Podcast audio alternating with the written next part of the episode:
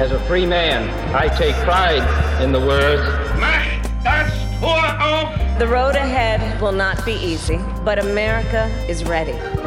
Unter Freunden, der Talk aus der US-Botschaft in Berlin. That one day, tearing down that wall. Sie ist weg und das haben wir auch unseren amerikanischen Freunden und Partnern zu verdanken. Wir wählen die Freiheit. I have a dream.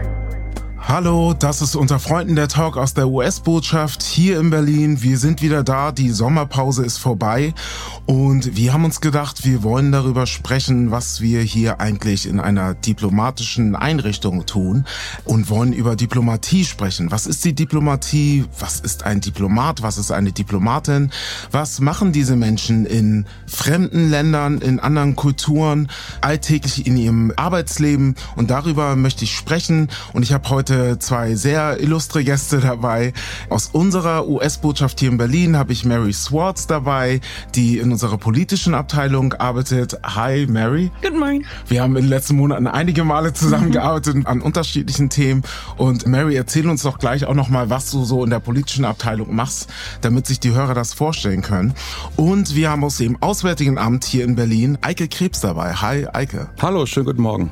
Ich freue mich, deine Radiostimme zu hören. Das haben wir gerade festgestellt. Und Eike, du machst etwas ganz Besonderes im Auswärtigen Amt, bist auf verschiedenen Stationen in Berlin unterwegs und arbeitest mit Menschen, die gerne Diplomaten werden wollen. Dazu würde ich gerne auch einiges von dir hören. Warum wollen wir über Diplomatie sprechen? Also es geht um die Verbindung von Mensch zu Mensch. In der Diplomatie geht es in erster Linie darum, Dienstleistungen, Weisheiten, Konsens und Kompromisse zu schaffen. Aber ganz oberflächlich gesehen geht es bei der Diplomatie um ein Geflecht von Beziehungen zwischen den Ländern der Welt, zwischen den Kulturen und wie gesagt zwischen den Menschen.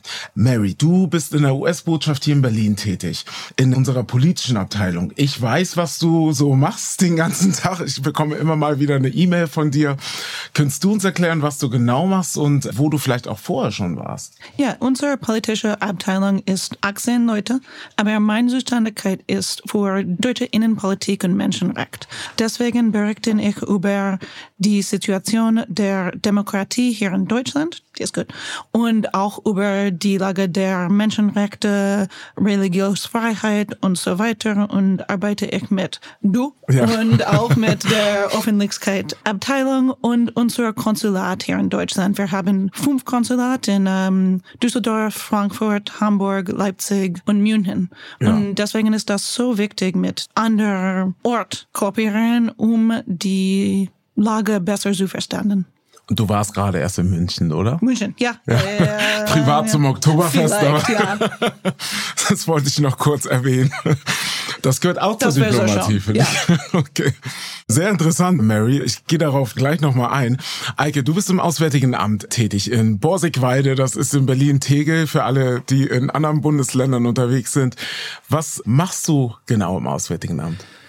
Ja, ich bin Ausbildungsleiter für den höheren Dienst. Das heißt also, ich bin zuständig dafür, unsere zukünftigen Kolleginnen und Kollegen mit auszusuchen, auch auszubilden. In Tegel machen wir das, in unserer Akademie und dann auch vorzubereiten auf ihren Einsatz als Diplomatinnen und Diplomaten. Spannend. Wie darf man sich das vorstellen? Also man entscheidet sich und sagt sich, ich möchte Diplomat werden. Da gibt es ja auch Abstufungen, es gibt ja unterschiedliche Ausrichtungen.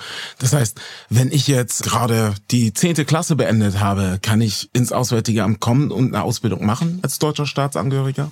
Ja, also das ist, kann ich ganz klar mit Ja beantworten. Es gibt für die unterschiedlichen Laufbahnen, die wir haben, unterschiedliche ja. Voraussetzungen. Aber wenn man jetzt die mittlere Reife hat, mhm. zum Beispiel, kann man in den mittleren Dienst bei uns gehen und kann dann dort auch eingesetzt werden in Berlin, aber auch in unseren vielen Auslandsvertretungen. Auf der ganzen Welt. Ganz genau. Und wenn ich, ich muss da jetzt ein bisschen bohren, wenn ich jetzt beispielsweise schon in den letzten zehn Jahren gearbeitet habe nach meinem Studium, kann ich dann trotzdem ins Auswärtige Amt kommen? Ja, natürlich. Also wir suchen ja gerade auch Leute, die schon Erfahrung mitbringen, auch in anderen Bereichen. Also wir möchten natürlich nicht, dass alle exakt das Gleiche studiert haben und genau die gleiche Erfahrung haben, sondern unser Job lebt ja auch davon, dass wir alle unterschiedliche Perspektiven mitbringen, mhm. auch Erfahrungen.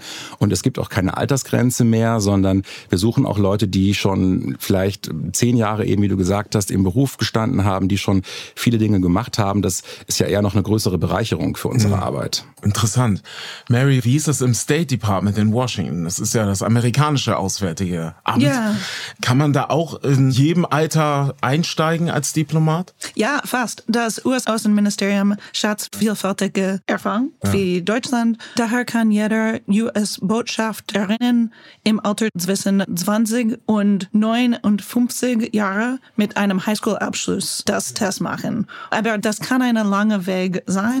Für mich, das hat 18 Monate gedauert Ja. Zwischen die erste schriftlichen Test und die letzte, ähm, oh, wie sagt man, Offer. Ah, bis du ein Angebot bekommen hast. Ja. Das heißt aber, das ganze Bewerbungsprozedere hat 18 Monate Ja, gedauert. 18 Monate. Und das ist nicht so lang. Für andere Leute kann das lange sein. Okay. Das finde ich total spannend. Um zum Thema zurückzukommen. Warum gibt es Diplomatie? Ich habe hab das eingangs jetzt so ein bisschen erklärt, aber für euch persönlich, ihr werdet ja auch Gründe gehabt haben, warum ihr euch dazu entschieden habt, Diplomat oder Diplomatin zu werden. Eike, was ist für dich Diplomatie? Ich glaube, Diplomatie ist eigentlich die einzige Möglichkeit, um zu verhindern, dass wie früher, wie in der Steinzeit mit dem Knüppel auf den anderen draufgeschlagen wird, sondern einfach, dass wir versuchen, Lösungen zu finden, die eben nicht auf Gewalt beruhen, sondern dass wir Lösungen finden, erstmal für beide möglichst eine Win-Win-Situation, aber vor allem auf dem Verhandlungswege, ne, die auch nachhaltiger sind, die auch für beide Seiten gesichtswahrender natürlich sind, als es anders ist. Ich glaube, das ist ein großer Vorteil, den Diplomatie einfach hat. Das ist ja der Austausch.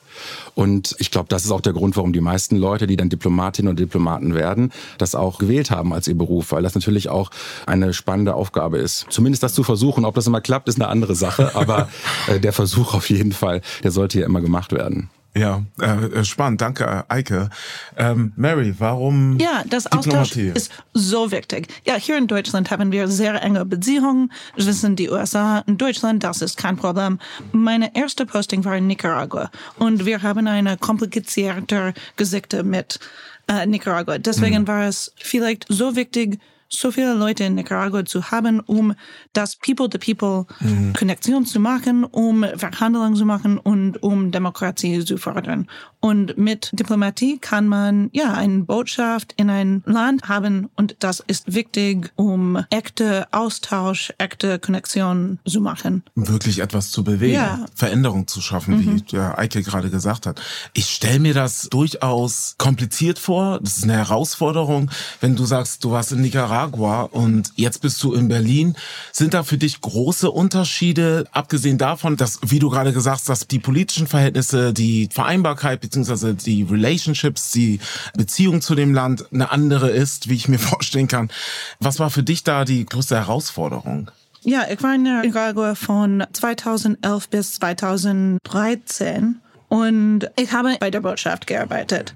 Meine Aufgabe in Nicaragua war die wirtschaftliche Situation des Landes manchmal gut, manchmal schlecht und den Handeln zwischen die USA und Nicaragua zu fördern. Als ich in Nicaragua war, die Demokratie in Nicaragua schon gefordert, aufgrund der Aktion Daniel Ortega und so weiter, und ist jetzt vielleicht schlechter mit der Demokratie und so weiter. Es wäre schwierig, Treffen zu bekommen, aufgrund der komplizierten Geschichte. Hier in Deutschland ist das total anders, ja? Die enge Beziehung, Ja. die gleiche Demokratie, gleiche Ziel und Zweck, das ist total anders. Und mein zweiter Posting war in Peking, das war also total anders. Ja, das sind ja Auch total, völlig ja. unterschiedliche Welten, Ja. die du gerade beschreibst. Eike, hast du das auch so erlebt, dass du an verschiedenen Posten warst in verschiedenen Ländern und dann ein Auf und Ab vielleicht in den Beziehungen erlebt hast? Ja, ganz ähnlich wie Mary hatte ich auch zwei Posten, die aufeinander folgten, die sehr gegensätzlich waren. Mein erster Posten war im Irak, im Nordirak, auch zur Zeit, als der selbsternannte islamische Staat noch vor den Toren der Stadt stand. Das war also echt eine kriegsähnliche Situation. Das war schon auch ein Arbeiten wirklich unter besonderen Bedingungen. Und danach war ich in Madrid, in Spanien. Das ist eine ganz andere Welt gewesen, eine ganz tolle Stadt, auch ein sehr enger Partner von Deutschland, Spanien, also eine ganz andere Zusammenarbeit. Da musste man sich schon umgewöhnen. Also zwischen meinem Abschied aus dem Irak und der Ankunft in Madrid lagen irgendwie drei Wochen oder so, ja. Und das ist, als wenn man in eine ganz andere Welt plötzlich geht und auch dann die Arbeit sich ja komplett ändert. Das war in jedem Fall, also beides war eine große Herausforderung. Auch die da dieses Zurückkehren zu einem normalen Arbeiten, einem normalen Büro, das ist auch eine Herausforderung, wenn man vorher das dann eben während der Zeit im Irak ja ganz anders kannte. Ja, das stelle ich mir auch herausfordernd vor. Sagen, ja, in der Tat. Sagen wir es mal so. Gibt es noch etwas, wo ihr sagen würdet, da ist zwischen dem Auswärtigen Amt und dem State Department, dass da ein großer Unterschied ist? Etwas, was euch in eurer Arbeit hier in Berlin oder grundsätzlich aufgefallen ist? Also vielleicht. Die Ausbildung. Ja, die Ausbildung, da haben wir eben schon mal vorher drüber gesprochen. Also das ist ja mein, mein Thema gerade, deswegen bin ich da natürlich gut drin. Wir haben gemerkt, also dass die Ausbildung in Deutschland ist mhm. länger. Also mhm. sind jetzt also im höheren Dienst, für den ich zuständig bin. Ja. Also Leute mit einem Hochschulabschluss, äh, die sich da bewerben können. Das dauert zwölf Monate. Für den gehobenen Dienst ist das sogar ein eigenes Studium, was drei Jahre dauert. Ne? Mhm. Also das heißt, das ist bei uns ein bisschen länger als bei euch. Ne? Ja, vor Nicaragua habe ich sechs Monate Spanisch unterrichten, zwei Monate Generalausbildung und dann war ich Diplomatin in Nicaragua. Das war okay. wirklich unterschiedlich als Deutschland. Ja, stelle ich mir spannend vor, mit allen Herausforderungen. Ihr habt jetzt von den unterschiedlichen Ländern gesprochen, in denen ihr gearbeitet habt. Gibt es für euch eine besondere Beziehung zwischen Deutschland und den USA? Ich weiß, die Beziehung ist eng, aber wenn wir politisch und soziogesellschaftlich drauf schauen, gab es ja auch Auf und Abs in den letzten 20 20 Jahren auch. Habt ihr da in eurer Arbeit etwas davon gemerkt, dass es vielleicht mal herausfordernder war oder einfacher oder auch gar keine Beziehung bestand? Also keine Beziehung. Nein, ne, gab es nie so eine nee, Zeit. Das, ne? okay. Also das ist gar nicht möglich, weil ja. wir dazu viel zu eng miteinander kooperieren und auch verflochten sind. Das ist mhm. unmöglich. Ich fand das interessant. Also ich habe sowohl im Irak als auch in Spanien immer sehr eng mit den Kolleginnen und Kollegen der US-Botschaft zusammengearbeitet. Immer. Mhm. Und da hat sich auch nichts geändert. Nie. Das ist natürlich auch auf meiner Ebene gewesen, ja. Mhm. Aber in der täglichen Arbeit war das immer sehr eng und sehr vertrauensvoll. Und ich habe da keine Auf und Abs erlebt. Das ist natürlich auf anderen Ebenen vielleicht anders, aber auf meiner Ebene war das immer sehr gut. Ich war manchmal überfordert, weil das, was an unseren Botschaften dann eine Person macht, macht dann bei euch, den Amerikanern, das machen dann vier Personen. Da wusste ich oftmals jetzt nicht, wen ich an, anrufen sollte, wenn ich eine Frage hatte. Im Zweifel ist man dann einfach zu fünf Mittagessen gegangen, ein Deutscher und vier Amerikaner. Aber äh, das war das Einzige, was ich da in Erinnerung habe. Sonst war das immer sehr angenehm. Mhm. Ich weiß nicht, ja, wie du Stimmt, stimmt. Ich ja. denke da an Delegation. Ich habe das Gefühl, die amerikanischen Delegationen, also es sind die Gruppen sind sehr, sehr groß, wenn sie kommen. Vorher habe ich bei der NATO gearbeitet. Ja. Und ja, die amerikanische Botschaft bei der NATO ist viel größer als ja. Deutschland, aber viel, viel größer als zum Beispiel Island. Aha. Aber ja, bei der NATO war auch die Beziehung sehr eng mit Deutschland. Mhm. Aber meiner Meinung nach hat Russlands Aggressionskrieg verdeutlicht, wie wichtig es ist, dass demokratische Nationen zusammenarbeiten. Ja. Und das, denke ich, ist nicht eine Veränderung, aber das hat wirklich die Beziehung enger gemacht, ja. denke ich, zwischen die USA und Deutschland, zwischen die USA und Europa und mhm. andere demokratische Nationen. Ja. Das finde ich spannend, dass du das Beispiel des Angriffskrieges auf die Ukraine erwähnst. Ich glaube, wenn man das medial und gesellschaftlich verfolgt hat, habe ich auch das Gefühl oder die Wahrnehmung gehabt, dass es sehr, sehr intensiv mhm. war. Besonders, Mary, wenn du erzählst, was total spannend ist, dass du bei der NATO gearbeitet hast in Brüssel. Ich glaube, das sind herausfordernde Zeiten für mhm. den Westen, für die ganze Welt derzeit. Also es fängt dabei an, dass Getreide nicht mehr geliefert werden. Mhm. Und da habe ich das Gefühl, da kommt für mich in jeglicher Hinsicht Diplomatie dazu. Wenn ich an Klima, Umwelt denke, Menschenrechte, Demokratie, Handel, Gewerbe, äh, was mhm. ich gerade erwähnt habe, aber auch Kultur, Bildung, Sport.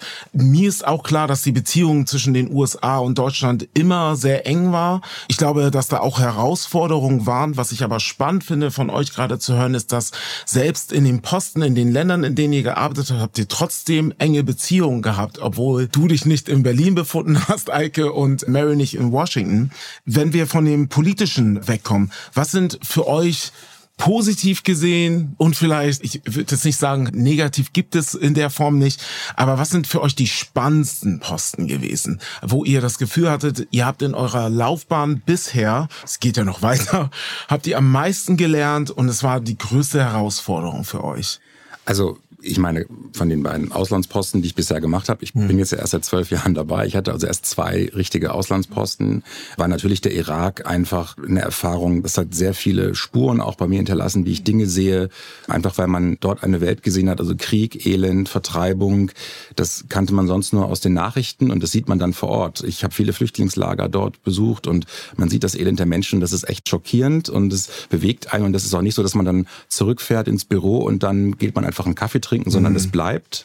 Aber auf der anderen Seite waren das auch viele kraftvolle Erinnerungen, also auch viele kraftgebende Eindrücke. Zum Beispiel, wenn man sieht, dass trotzdem die Menschen dort heiraten, Geburtstag feiern. Ich durfte an der deutschen Schule dort Zeugnisse verteilen. In diesem ganzen Wahnsinn, der da drumherum passiert mhm. ist, haben die Menschen trotzdem immer weiter versucht und nicht aufgegeben, ihr Leben zu leben. Und das hat mir sehr viel Kraft gegeben, hat mir auch gezeigt, dass das was Gutes ist, was wir da machen. Ja, die ganzen mhm. Projekte, die die USA und die auch Deutschland vor Ort machen, humanitäre Hilfe, auch im kulturellen Bereich, dass das auch für die Menschen was bedeutet und dass man da nicht nur für den Projektbericht arbeitet, sondern mhm. wirklich auch für Menschen. Das fand ich toll. Und hier jetzt im Inland sozusagen von dem, was ich bisher im Inland gemacht habe. Ich habe drei Jahre auch im Personalreferat gearbeitet. Da sieht man eben auch, dass unser Job von den Menschen viel verlangt. Dieses Umziehen mit der ganzen Familie oft mhm. zum Beispiel, alle drei Jahre zu wechseln. Ich merke das bei mir selber auch. Man lässt sich auch, wenn man in Berlin ist, auf Berlin dann nur noch bis zu einem gewissen Punkt ein, weil man weiß ja, in ein paar Jahren ziehe ich eh wieder woanders hin.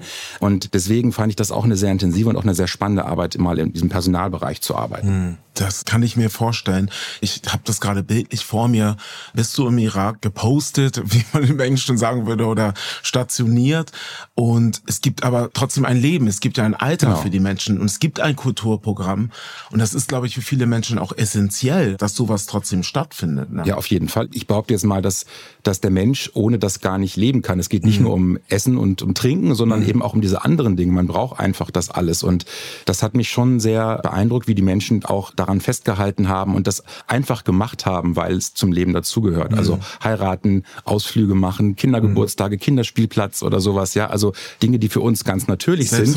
Und das hat mich sehr bewegt. Das habe ich auch bis heute noch immer in Erinnerung. Viele kleine Begegnungen, die ich da gemacht habe. Mhm. Danke dir, Eike, für diesen Eindruck. Sehr spannend. Mary, wie ist das für dich? Mein Posting in Nicaragua hat mir geprägt. Nicaragua ist armer als fast alle anderen Land in mhm. der Region und ja, die Demokratie ist gedroht und so mhm. weiter, aber wir haben vielleicht mehr Einfluss, wenn wir mit anderen Ländern, zum Beispiel mit Nicaragua arbeiten. Die lohnenden seit meiner Arbeit dort war mit unserer Abteilung für Öffentlichkeit Arbeit. Mhm. Wir haben zwei Unternehmerinnen für ein Programm nominiert und die zwei Frauen, die hat nie Nicaragua verlassen, hatten die Chance nach die USA reisen für ein Business Training und so mhm. weiter. Und das wäre wirklich interessant. Das ja. sind dann so die kleinen Beispiele, ja. wo man ganz nah dran ist. Ne? Aber Nicaragua war auch eine kleine Stadt für mich mhm. mit wenigen Ausländerinnen. Es fühlt mich manchmal an, als würde man in einem Glashaus leben.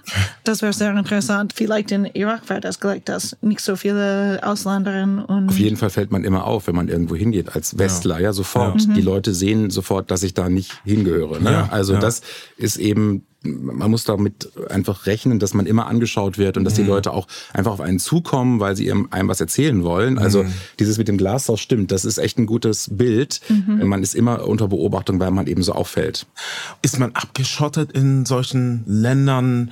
die einfach anders sind als so westliche Kulturen, die man kennt. Im Irak kann ich mir vorstellen, dass man sich nicht frei bewegen kann, oder? Nee, ich hatte ein Fahrrad mit Waffe und auch ein gepanzertes Fahrzeug, mit dem man mal über Land gefahren ist. Ich hatte viele Termine außerhalb. Ich hatte mhm. die tolle Möglichkeit, eben auch das Land, den Norden, wo ich ja stationiert war, kennenzulernen, in viele andere Bereiche, dort auch mal so ein bisschen reinzuschnuppern, zu gucken, was im kulturellen Bereich gemacht. Gibt es auch viele verschiedene religiöse Gruppen, die ich kennenlernen durfte. Da ist man unterwegs immer, aber man muss vorher gucken, ist das ein sicherer Weg? Kann man da hinfahren? Ist da die Gefahr, dass vielleicht irgendwo doch dann vielleicht ISIS äh, ist oder so? Ja, da mhm. muss man aufpassen. Wie gesagt, ich hatte immer einen bewaffneten Fahrer. Und wenn man mal eben die amerikanischen Kollegen besuchen wollte, ja, bis man da dann drin war im amerikanischen Konsulat, das dauert irgendwie eine halbe Stunde, bis man da mit dem Auto abgespiegelt mhm. wurde durch die erste Sicherheitsstufe, durch die zweite, ja, also weil eben die Gefahr von Anschlägen so groß ist. Also man lernt Zeit mitzubringen und Geduld und auch, dass vieles eben, also was für uns ganz normal ist, ich gehe mal eben schnell zu einem Termin oder wie ich heute auch zu euch gekommen bin, mhm. das geht da einfach nicht. Ne? Das lernt man aber ganz schnell. Das ist in Nicaragua wahrscheinlich ein bisschen entspannter. Mhm. mhm. Ja, die Sicherheitssituation war nicht so schwierig in Irak ja. und so weiter. Aber man kann sehen, dass die Leute nicht von Nicaragua oder nicht von ja. äh, China und so weiter sind. Mhm. Aber das ist auch eine Situation für die Leute mit Migrationshintergrund. Mhm. Die sind Diplomatinnen bei der amerikanischen Außenministerium, mhm. auch deutsche Außenministerium dass sie auch mit Rassismus konfrontieren. Zum Beispiel meine Kolleginnen in Mexiko, die chinesische Hintergrund hat. Hm. So viele Leute hat das gesagt, dass sie nicht wirklich Amerikaner wären. Und das ist so unterschiedlich. Ja, wenn ich in Nicaragua war oder in China war, ich war sichtbar. Ja, das ist vielleicht nicht eine chinesische Bürgerin, mhm. aber das ist auch schwer für die Leute, die mit Rassismus und Vorurteil konfrontieren ja. jeden Tag. Ja. Da kommt ein Punkt, das gesellschaftliche Bild von Diplomatie. Also ich kann mir vorstellen, ich habe es vielleicht hier und da auch mal gehört, dass da auch Vorurteile sind, dass in Deutschland zum Beispiel im Auswärtigen Amt, dass man vielleicht sagt, ach, das ist quasi eine Klasse für sich und das ist nur für das Bildungsbürgertum. Oder ich habe auch mal gehört, das ist ja nur von und zu und das sind ja nur Adlige, die sich da bewegen ich weiß es besser, aber das sind manchmal so die Bilder, die Menschen in der Gesellschaft davon haben. Wie geht ihr das Thema an? Also da denke ich so an Diversity und Inclusion. Wie kann man beispielsweise im deutschen Auswärtigen Amt das gesellschaftliche Bild besser spiegelnd, quasi ein Querschnitt der Gesellschaft bilden? Arbeitet ihr daran? Ja, wie viele Stunden hast du Zeit jetzt? also das ist eigentlich Wissen eines unserer, unserer Hauptthemen gerade. Äh, das erste ist erstmal, wenn ich sage, ich bin Diplomat, wissen ja viele gar nicht, was ist das. Ne? Aber wenn ja. ich sage, ich bin Tischler, ist klar, was ich mache. Oder Zahnarzt, aber Diplomat da hat jeder irgendwie ein Bild und im Zweifel passt keins von den Bildern. Das heißt, wir müssen erstmal die Leute auch aufklären, was heißt das überhaupt, ne? Diplomat, was macht man da? Weil da gibt es schon Vorurteile, ne? Also das, also ein Leben im Champagnerrausch, ja, was natürlich völliger Quatsch ist, aber das hat sich irgendwie so festgesetzt, ja. Und ich finde auch, wenn man so Serien sich anschaut, wo es um Diplomaten manchmal geht, das ist natürlich auch, die bewegen sich auch alle in so einer Umgebung, ja, wo man denkt, wow, ja, die leben in riesigen Häusern und rote Teppiche und das gibt es auch, wenn man im Protokoll arbeitet, dass man mit roten Teppichen zu tun hat, aber mhm. das ist nicht die normale Arbeit. Mhm. Also Diversity, Diversität, das ist für uns essentiell, weil wir natürlich wir möchten möglichst viele Leute ansprechen. Mhm. Ja, wir müssen also erstmal die Leute erreichen, erstmal auf uns aufmerksam machen. Und uns ist aufgefallen, dass sich eigentlich viele Leute, die wir spannend fänden, nämlich eben gerade mit Migrationshintergrund, mit einer mhm. interessanten Familiengeschichte, dass die sich vielleicht gar nicht angesprochen fühlen von uns. Ja, das mhm. Ist so ein bisschen vielleicht auch immer dem Gedanken geschuldet. Wir haben immer sehr viele Bewerbungen. Wir dachten, naja, wir sind für alle offen. Bewerbt euch einfach. Aber das ist nicht so einfach. Ne? Die Leute fühlen sich oft dann gar nicht angesprochen und wir müssen eben auf die zugehen, müssen sie überzeugen. Also es gibt auch Adlige bei uns, das kann ich sagen, aber äh, die Zeiten, wo das die Mehrheit war, das ist schon lange, lange, lange vorbei. Und ich kann nur sagen, also ich stamme auch aus einem ganz normalen Mittelklasse-Elternhaus, ja, ähm, und habe an einer staatlichen Schule Abitur gemacht, dann an einer staatlichen Uni studiert. Also da ist nicht irgendwie ein besonderer Hintergrund, sondern natürlich meinen Eltern war wichtig, dass ich Abitur mache, dass ich mhm. studieren kann. Das ist schon ganz klar. Aber es ist jetzt nicht so, dass da goldene Löffel in der Schublade lagen, sondern ich glaube, es ist so ein typisches Mittelschicht Kind gewesen. Und wir müssen eben bei allen, die sich interessieren für Diplomatie, vielleicht gar nicht wissen, dass das, was sie toll finden, Diplomatie heißt. Die ja. denken vielleicht internationale Beziehungen oder Kontakt mit anderen Menschen mhm. oder Fremdsprachen. Das ist ja mhm. ein sehr diverses Bild auch Diplomatie, ja, ja. dass wir die einfach ansprechen, interessieren und dazu bringen, sich zu bewerben. Denn das zweite Problem ist auch, dass dieses Auswahlverfahren, was wir haben, mhm. hat diesen Ruf unglaublich schwierig zu sein. Also klar, das ist jetzt nicht einfach nur ein Bild malen, das stimmt schon, ja, aber es geht einfach darum, dass wir gucken wollen, wer bringt auch die Offenheiten mit, wer passt zu uns, ja, also wer bringt auch Fähigkeiten mit, die wir brauchen. Ich kann also nur jedem empfehlen, das mal zu versuchen. Wenn man es nicht schafft, kommt man auf keine schwarze Liste, sondern das ist einfach nur dann vielleicht auch für einen selber mal, dass man es mal gemacht hat. Also wir gehen vermehrt jetzt dazu über, das ist dann der Ende meines Monologs, dass wir einfach auch die Leute konkreter ansprechen wollen und sagen wollen, hier bloß keine falsche Scheu hm. vor dem Job. Wir wollen dich mit deiner Erfahrung, mit deiner Besonderheit mhm. vielleicht mhm. auch, ja. Auch vielleicht, weil du nicht in das eigene Denkmuster passt, wie man zu sein hat als Diplomat. Ne? Mhm. Also das ist gerade die große Herausforderung, ja. vor der wir stehen im Auswärtigen Amt. Aber das ist bei euch bestimmt genauso. Ja, historischerweise war Diplomatie Sprechermen in geschlossenen Räumen. Ja. ja, ja, das ist die Diplomatie. Die Länder sind stärker, wenn wir mehr Erfahrung hat, wenn wir ein Spiegel der Gesellschaft sind. Ja, das ist besser. Das ist nicht nur besser für uns, das ist besser für unsere Demokratie, Diplomatie und aus die Beziehungswissen beide Länder und alle die Länder, ja. ja. Und ja, ich habe eine große Veränderung gesehen in zwölf Jahren, ja. Ich denke, dass der amerikanische Außenministerium, aber viele Außenministerium in der Welt hat das realisiert. Ja. Und das ist nicht nur intern, aber auch extern, ja. Oh. Wir müssen nicht mehr Panels so haben, ja. Panels mit nur Männern und so weiter. Ja.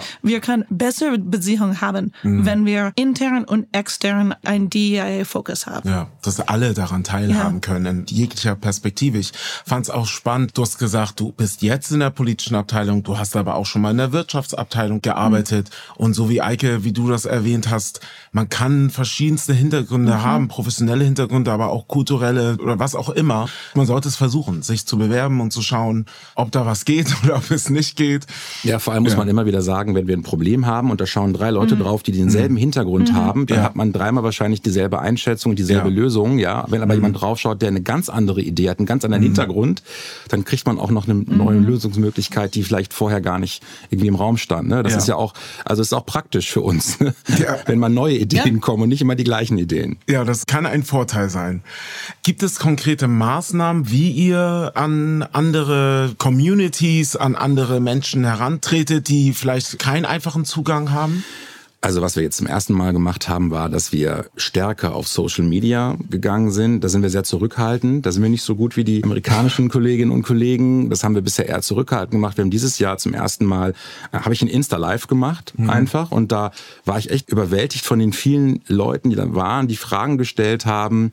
Und das ist, glaube ich, so der erste Schritt, dass man einfach auf die Leute mit zugeht. Wir haben früher, hat man dann eben die Ausschreibung irgendwo in der Frankfurter Allgemeinen Zeitung veröffentlicht, mhm. ja. Aber damit erreicht man halt dann auch nur eine bestimmte Gruppe mhm. und nicht alle. Das ist so eine Sache.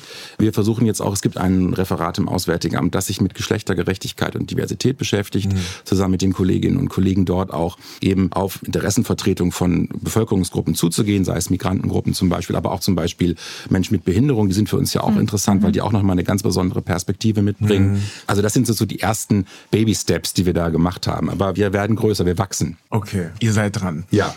Ja, auch bei der amerikanischen Außenministerin Ministerium. Wir haben mehr Werbung gemacht, um nicht nur andere Regionen, aber andere Leute zu bekommen. Zum Beispiel gibt es Arbeit in IT, Engineering und so weiter. So viele Optionen, ja. dass die Leute vielleicht nicht auf dem Schirm haben. Ja, müssen, ne? ja. Aber wir haben auch Programme für die Leute, die bei der Außenministerium arbeiten. Ja, mhm. das ist nicht nur neue Leute. Wir sollten die Leute unterstützen, dass die Leute mit Behinderung, mit personellen Situationen mhm. und so weiter ja. kann bei der Außenministerium arbeiten dass wir haben eine sehr gute Situation, eine sehr gute Lage. Zum Beispiel hier haben wir ein DEIA Council. Mm.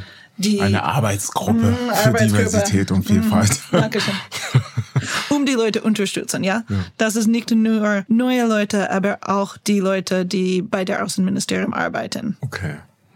Wir sind schon fast äh, am Ende angekommen oder wir sind am Ende. Ich schaue gerade auf die Uhr. Ich habe noch eine letzte Frage. Ich finde, wir haben ganz viel aufgemacht, worum es in der Diplomatie geht, was ein Diplomat, was eine Diplomatin überhaupt ist. Ich glaube, vielen Menschen ist das wirklich noch kein Begriff und vielleicht tragen wir dazu bei, das State Department und das Auswärtige Amt noch mehr Bewerbungen bekommen.